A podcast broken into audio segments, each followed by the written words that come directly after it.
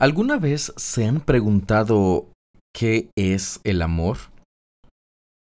Probablemente no, porque damos por sentado que entendemos perfectamente lo que es o que sentimos lo que es el amor. Pero la pregunta es, ¿el amor es un sentimiento? En este artículo vamos a conocer cuatro formas erróneas en los que entendemos el amor. Así que preste mucha, mucha atención a este artículo escrito por Marshall Segal y preste mucha atención a estas cuatro formas erróneas de entender el amor.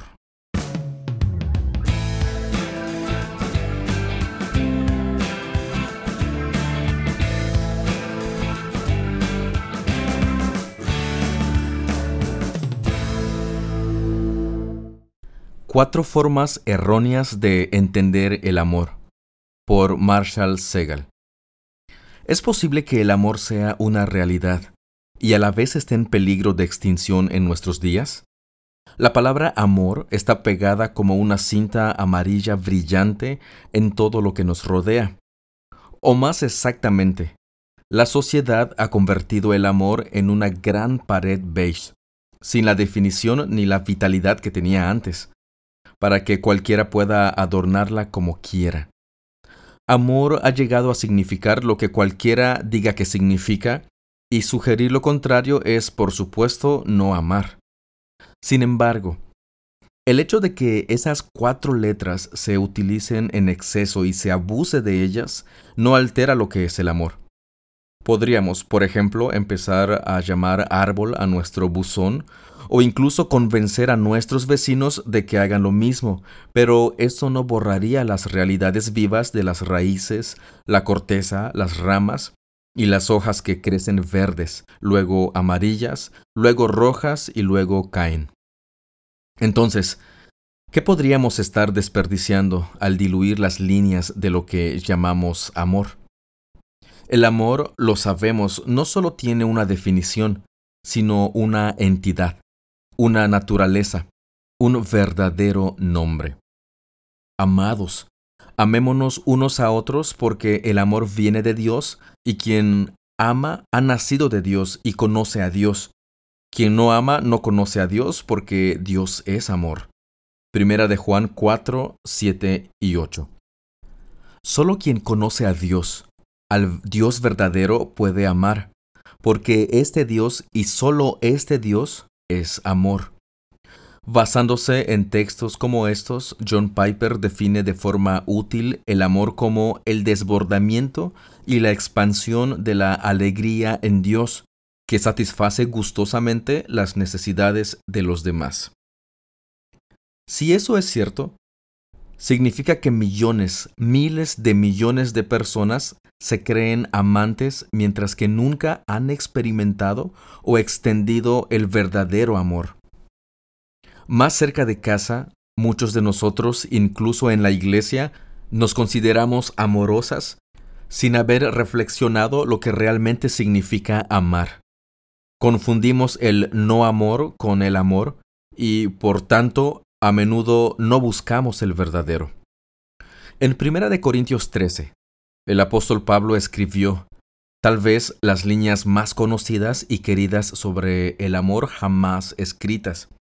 Y aunque las bodas de hoy podrían hacernos creer que el capítulo fue escrito para novios de ojos brillantes y sus novias vestidas de blanco, en realidad estaba escribiendo a una iglesia común y corriente, afligida por los conflictos, que luchaba por amarse unos a otros. Primera de Corintios 1, 10 y 11.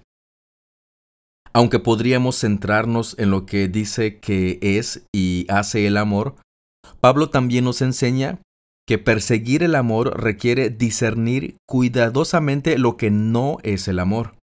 Por ejemplo, el amor no tiene envidia ni se jacta, dice Primera de Corintios 13, 4. No es arrogante ni grosero, ni irritable ni resentido. No insiste en su propio criterio. De hecho, comienza el capítulo no con ejemplos sorprendentes de amor, sino distinguiendo el amor de cuatro no amores habituales. Observa cómo podemos practicar cada uno de ellos sin practicar el amor. Si hablo en las lenguas de los hombres y de los ángeles, pero no tengo amor, soy un tambor ruidoso o un címbalo que retiñe. Y si tengo dotes proféticas y comprendo todos los misterios y toda la ciencia, y si tengo toda la fe como para remover montañas, pero no tengo amor, nada soy. Si entrego todo lo que tengo, y si entrego mi cuerpo para que sea quemado, pero no tengo amor, nada gano. Primera de Corintios 13, 1 al 3. La primera de las cuatro advertencias es para los dotados espiritualmente. Nuestros dones, incluso nuestros dones espirituales, no son evidencia segura de amor. Don Carson escribe, Los diversos dones espirituales, por muy importantes que sean y por mucho que Pablo los valore, pueden ser duplicados por los gentiles. La cualidad del amor no puede serlo. ¿Qué tipo de dones tenía Pablo en mente? En el capítulo anterior da ejemplos. Los dones de sabiduría, conocimiento, sanidad, milagros, profecía, discernimiento espiritual y hablar en lenguas. El apóstol les animó e incluso les encargó que practicaran estos dones. Evidentemente, sin embargo, algunos recibieron una profunda visión espiritual y una inusual habilidad para expresar esas convicciones. Pero todavía les faltaba amor. Probablemente asumieron que estaban amando a la iglesia cuando en realidad amaban ser superdotados, necesarios y vistos. Y todavía hoy, algunos de nosotros perseguimos los dones e insistimos en usar nuestras habilidades, ya sea en nuestras iglesias, nuestras comunidades o nuestras carreras. Pero lo hacemos sin amor. Estamos más preocupados por ser necesarios, ser productivos, tener éxito, que amar a los demás. Es probable que veamos esto mejor cuando lo que los demás necesitan de nosotros difiere de la forma en que queremos servir. Otros en la iglesia de Corinto perseguían el conocimiento y asumían que su conocimiento los convertía en amorosos. Pero aunque tuviéramos todo el conocimiento, y comprendiéramos todos los misterios, dice Pablo, todavía podemos carecer de amor. De hecho, cuanto más sepamos, más susceptibles seremos a la tentación, porque el conocimiento nos envanece. Primera de Corintios 8:1. Si Satanás no puede alejarnos de la verdad, se alegrará de que llenemos nuestras mentes de conocimiento, si eso significa inflamar nuestro sentido del orgullo y vaciara nuestro corazón de amor. Entonces, ¿cómo distinguimos entre el conocimiento orgulloso y el buen conocimiento? Pablo dice, la ciencia engrandece, pero el amor edifica. Si alguien se imagina que sabe algo, todavía no sabe cómo conviene. Primera de Corintios 8, 1 y 2. El orgullo delata un conocimiento escaso de amor. Sin embargo, a medida que el conocimiento piadoso crece, también lo hace su sentido de la humildad. El oro en una barca agujereada hundirá la barca, pero el oro en una barca bien construida añade peso que fortalece y estabiliza la barca, incluso a través de fuertes tormentas. Los que saben más con amor tienen un sentido cada vez mayor de lo mucho que no saben y de lo poco que merecen saber todo lo que saben. Y utilizan el conocimiento que tienen no para alimentar su sentido personal de valor o imagen, sino para edificar a otros en su camino con Dios.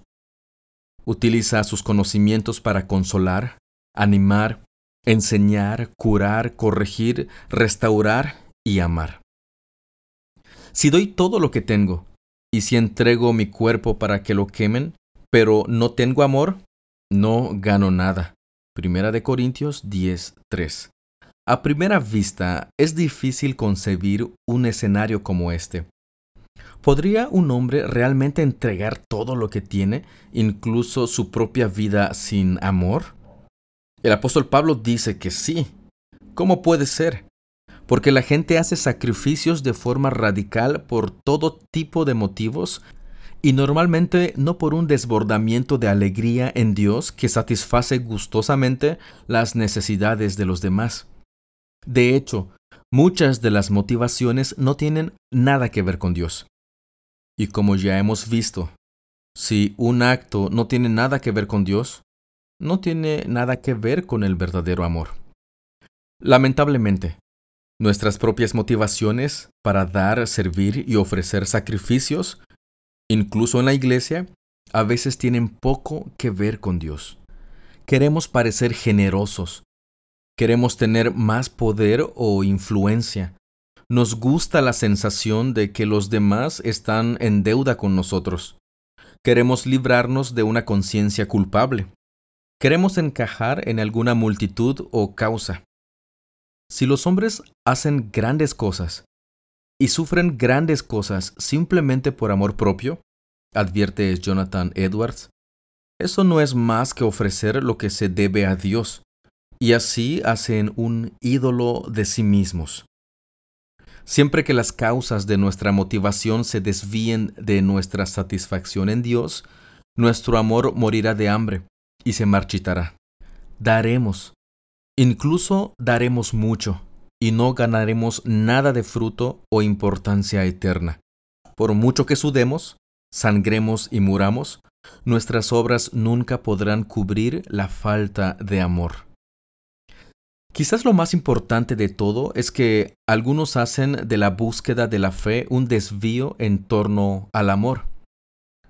Si tengo toda la fe como para remover montañas, pero no tengo amor, no soy nada. Primera de Corintios 13:2. Estas personas podrían decir, claro que amo, mira lo que creo. A lo que Pablo podría decir, sabré lo que realmente crees por cómo amas. Y no es el único. ¿De qué sirve, hermanos míos, que alguien diga que tiene fe, pero no tenga obras? ¿Acaso esa fe puede salvarle? La fe por sí misma, si no tiene obras, está muerta. Santiago 2, 14 al 17. Nuestros actos de amor nunca podrán salvarnos, pero tampoco puede hacerlo una fe que no actúa por medio del amor. Gálatas 6. Podemos tener la suficiente fe como para arrojar montañas al mar y sin embargo no estar dispuestos a escalar las colinas del amor que Dios nos ha puesto delante. Creer e incluso esperar grandes cosas de Dios no prueba que pertenezcamos a Dios. La gente de todas las religiones e incluso algunos paganos esperan grandes cosas de Dios.